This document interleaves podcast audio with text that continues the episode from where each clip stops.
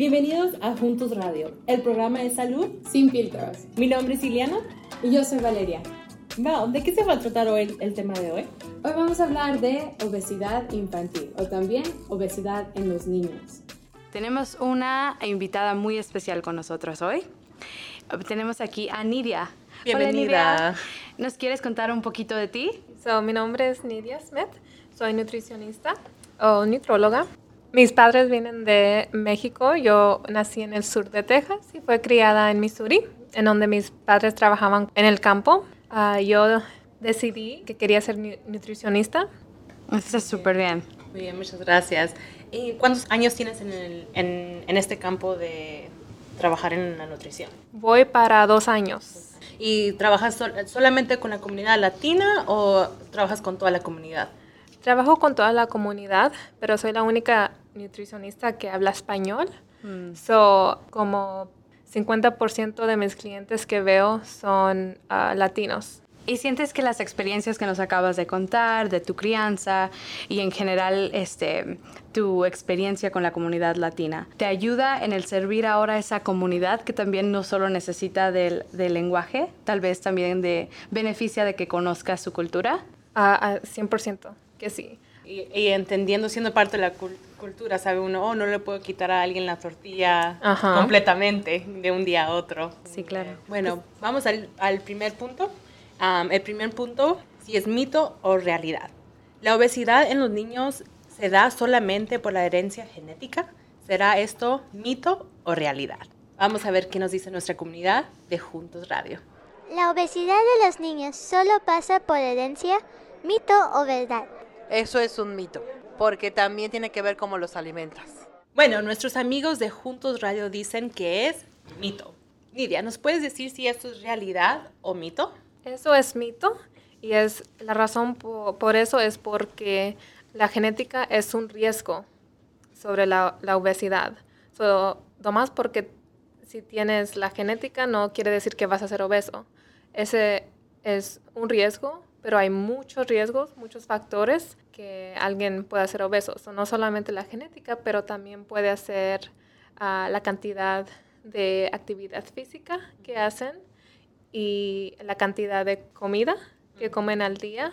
todo eso puede causar la obesidad, no solamente un, un, riesgo.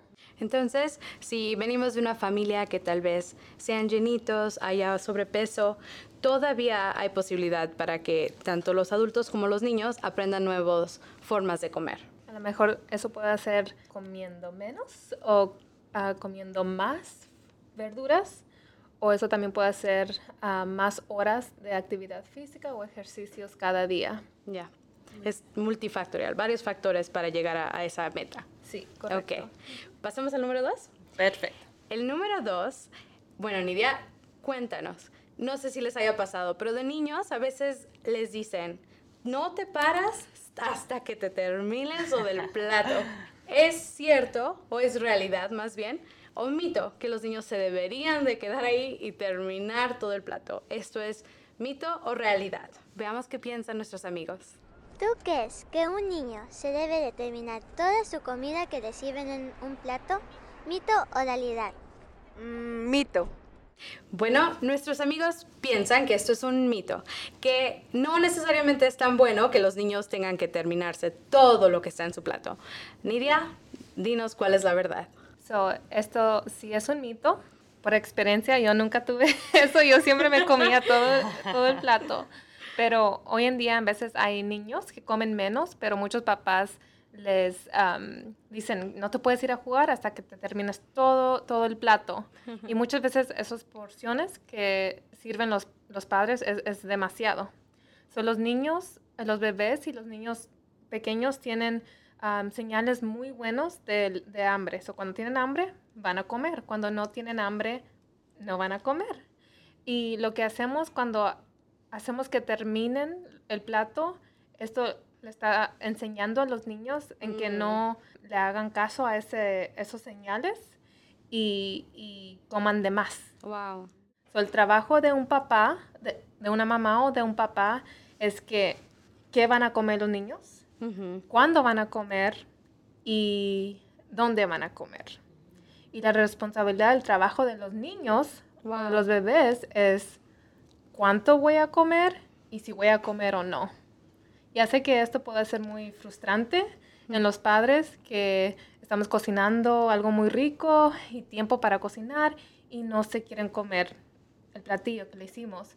So, yo recomendaría a lo mejor, no tienes hambre, no quieres, nomás comites una mordida, entonces puedes esperar dos horas y aquí va a estar tu, tu comida, ahí va a estar tu platillo.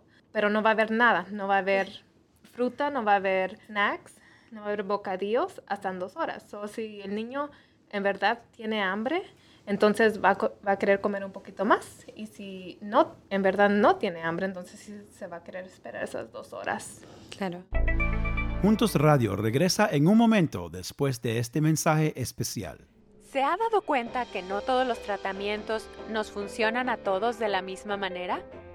Esto es porque no todas las personas son iguales. Sin embargo, la mayoría de los tratamientos no parecen ser diferentes. Antes no contábamos con la información suficiente para personalizar los tratamientos. Ahora sí, con programas como All of Us, basado en la medicina de precisión, que nos permite desarrollar tratamientos para las necesidades de cada persona. Para más información, visite la página joinallofus.org, que encontrará en las notas de este episodio. Ahora regresamos con Juntos Radio. Entonces, los niños naturalmente saben cuando tienen hambre y cuando no. Estas son señales naturales innatas. Ah, nacen con ellas, ¿no? Correcto. Y yo supongo que es más difícil ahora con los platos que nos venden, ¿no? Los platos en general, tamaños grandes. Sí. Y la mente dice, bueno, entonces una porción es el plato. Voy a llenar el plato. Pero es, es muy bueno saberlo. Ah, y, y definitivamente es muy interesante porque me pongo a pensar, digo, bueno, digo, de verdad todavía funciona mi señal. Esa es muy buena pregunta, porque, sí. porque crece uno, yo crecí en casa diciendo, oh, mi mamá me decía, oh, tienes que comerte todo, pero si estamos ignorando esa señal, puede ser que nuestro cuerpo nos adapte que ya no le haga caso, como estás mencio- mencionando. Correcto.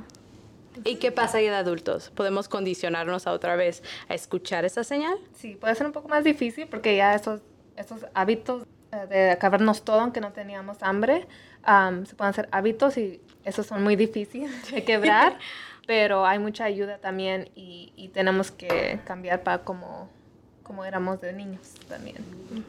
Siempre hay posibilidad. Sí, y ese, hablando sobre hábitos, nos lleva a nuestro tercer punto, que es que si cuando, en la forma que comemos, los hábitos que tenemos de, de niños, así de infantil, esto se va a adaptar a cuando estemos adultos. Vamos a ver si esto es mito o realidad. Los hábitos que aprendemos de alimentación cuando somos niños afectan la manera en que comemos cuando somos adultos, mito o verdad. Es verdad, es verdad porque nosotros los enseñamos, los educamos, sobre todo a la alimentación que llevan nuestros hijos. Nuestros amigos de Juntos Radio nos dicen que esto es verdad. ¿Será esto verdad o mito? Muchas veces eso es realidad. So, a la hora que comes, si comes verdura todos los días y am, qué comes, entonces eso es de, empieza de, de la infancia. Como, ah, por ejemplo, yo los levantamos muy temprano para ir al campo, como a las 5, a las 6 ya comíamos porque necesitamos esa energía. So, ahora, hoy en día, me levanto y tengo que comer. Ah, no me puedo esperar dos, tres, cuatro horas. Tengo que comer ahí ah, para tener esa energía. Claro. Y también, hablando de esos hábitos, por eso también es muy importante nosotros como padres latinos que le, le demos comida latina a nuestros niños chiquitos ah, porque, porque en- muchas veces es más saludable esos frijoles, ese fideo, en vez de los chicken nuggets, la pizza, las hamburguesas. Y eso empe- empieza de- desde pequeño. Sí, claro, porque es- hoy en tiempo se escucha mucho, oh, mi niño solamente quiere com- comer del McDonald's. Sí. So, y si, oh, después cuando es, es un niño se le va a quitar, pero por lo que estamos escuchando eso se va, eso se forma un hábito y es algo que debemos de, de decir no. Sí, lo que comen los padres deberían de comer los niños y no le den otra opción. la mayoría de las veces, ¿verdad? Pero también como padres tenemos que ver, ok, a los niños no les gusta lo picante, a lo mejor hacer un platillo diferente o a lo mejor esperar a ponerle ese picante después de, de que esté la comida. Está muy bien. Vamos a pasar al siguiente punto. El siguiente punto habla de anuncios. ¿Creen que en un año los niños son expuestos a más de 10.000 anuncios de comida? ¿Sí o no? ¿O realidad o mito? Veamos lo que piensan nuestros amigos. En un año, ¿tú crees que los niños ven 10.000 cosas de comida y alimentos en los comerciales? ¿Mito o realidad? Yo digo realidad. Nuestros amigos dicen que esto es una realidad, que los niños son expuestos a más de 10.000 anuncios de alimentos. Nidia, ¿cuál es la verdad? Esto también es, es realidad. So, aquí en los Estados Unidos hay muchas organizaciones, muchos restaurantes que son muy buenos en ah, enseñarnos lo que tienen. So, muchas veces en los comerciales vemos, la- los niños cuando ven la televisión, en unas dos horas pueden haber varios comerciales de, de comida alta en grasa, como de restaurantes am, rápidos, cereales azucarados y am, bebidas azucaradas también, como el Nesquik o, o otras Sí. bebidas. Y se antojan, ¿no? Pasan en la tele y se antojan. Correcto. Bueno, ahora quiero regresar un poquito a lo que Iliana había mencionado del tiempo de pantalla, el tiempo que pasamos enfrente a la tele, enfrente a nuestros teléfonos. Entonces, ¿creen que el pasar mucho tiempo viendo la tele o jugando este, eh, en el teléfono o videojuegos, eso aumenta el riesgo de que un niño desarrolle obesidad? ¿Esto es mito o realidad? Veamos lo que piensan nuestros amigos. Ver tele, jugar videojuegos en la compu o en el celular por mucho tiempo aumenta la posibilidad que los niños estén obesos, mito o verdadero. Verdadero. Sí, porque entre más tiempo estén en la tele o en la compu, no hacen nada de ejercicio. Entonces sí aumenta la obesidad. Nuestros amigos dicen que esto es realidad, que si pasamos mucho tiempo frente a una pantalla, aumenta nuestro riesgo de desarrollar obesidad. Nidia, ¿cuál es la verdad? Esto también es realidad. So, todo de lo que estabas hablando es tiempo en pantalla, que quiere decir los videojuegos, la televisión, las películas, el celular, todo el tiempo en esa tecnología es tiempo en pantalla y más tiempo en pantalla cada día puede aumentar el riesgo de, la obesidad por dos razones. Una, este tiempo sentados en, en la tecnología cierto. ah, reemplaza la actividad física y el ejercicio donde podíamos estar afuera caminando o adentro brin- brincando como lo hacen los niños. Y también no solamente reemplaza el, el ejercicio, también vamos para atrás para, para esos anuncios ah, de comercial Claro. en donde los niños ven esos dulces, ven esa soda y, y lo van a querer cuando están ahí sentados y no haciendo actividad física. Ese tiempo en, en- en las redes sociales, como los padres estamos ahí sentados en nuestro celular o nuestra ta- tableta y los niños también hacen lo que hacen los padres. So, ellos también van a querer estar sentados um, en sus tabletas, en, en su celular o, o videojuegos también. So, no solamente es bueno decirles a los niños eh, Mm. vayan a hacer más ejercicios, sino nosotros nosotros mismos también. Vamos a pasar a nuestro último mito y realidad. Hablamos de diferentes factores que nos llevan a, aumentar el riesgo de que desarrollemos obesidad. Uno de ellos, eh, algunos son evitables, como el aprender a comer mejor y aprender a hacer más ejercicio, pero hay otros que tal vez no sean tan fácil de modificar. Por ejemplo, los medicamentos. ¿Será realidad o mito que algunos medicamentos aumentan el riesgo de que los niños desarrollen obesidad? Veamos qué piensan nuestros amigos. Ciertos medicamentos como los anticonvulsivos aumentan la posibilidad que los niños estén obesos. Mito o verdadero. ¿Mito? ¿Mito? Mito. Mito. Nuestros amigos dicen que esto es un mito, que los medicamentos no influyen en el riesgo de desarrollar obesidad. Nidia, ¿cuál es la verdad? Esto es realidad.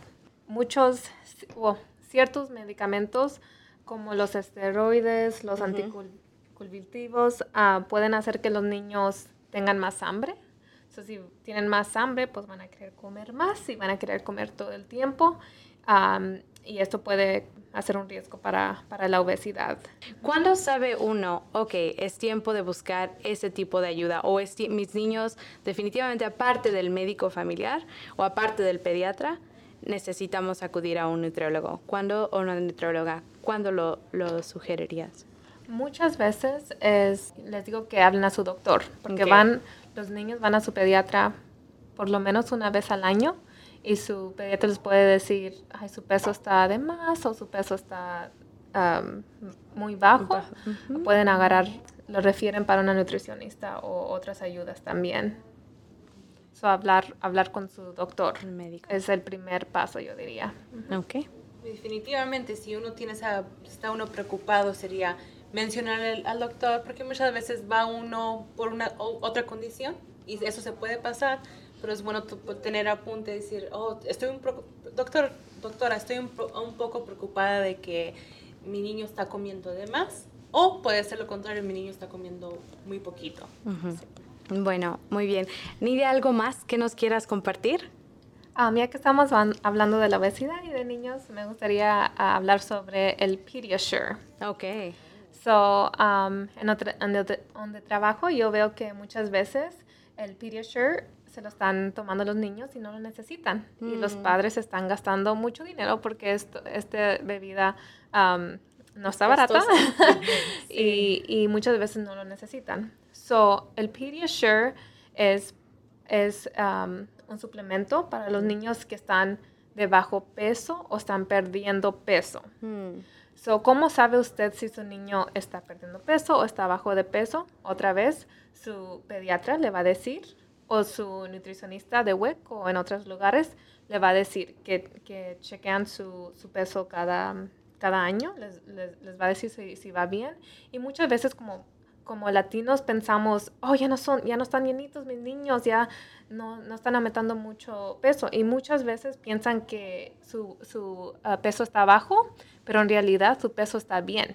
Mm. Pero nosotros como padres recordamos a nuestros bebés cuando estaban chiquititos y más llenitos y se están estirando, Sí. pero am, muchas veces los padres dicen, ay, pues no está comiendo mucho y no creo que está aumentando de peso, le voy a dar el Pediasure.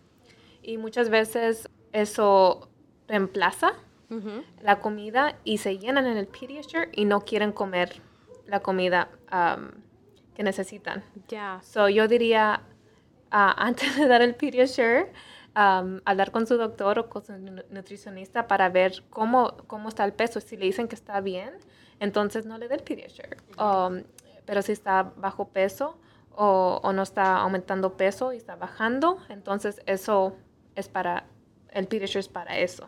Sí. Al fin nomás quería decir que el programa WIC, que sí, sí ayuda a muchos de los, de los niños, sí, eh, los que están sobrepeso, bajo peso, y también WIC no está incluido en el public charge um, o en el carga pública. carga pública. No, muy bien, no, esto es- la verdad es mucha información y estamos muy agradecidas por tu Claro. tiempo y esto definitivamente, ah, si nos tenemos alguna otra pregunta, te podemos contactar. Sí, para claro que sí. Y compartiremos esa forma al final de nosotras. Sí. Muchas gracias, Nidia. Gracias, por toda esta información. gracias. De nada. Gracias por escuchar este episodio de Juntos Radio. Síguenos por Facebook, YouTube, Instagram y Twitter.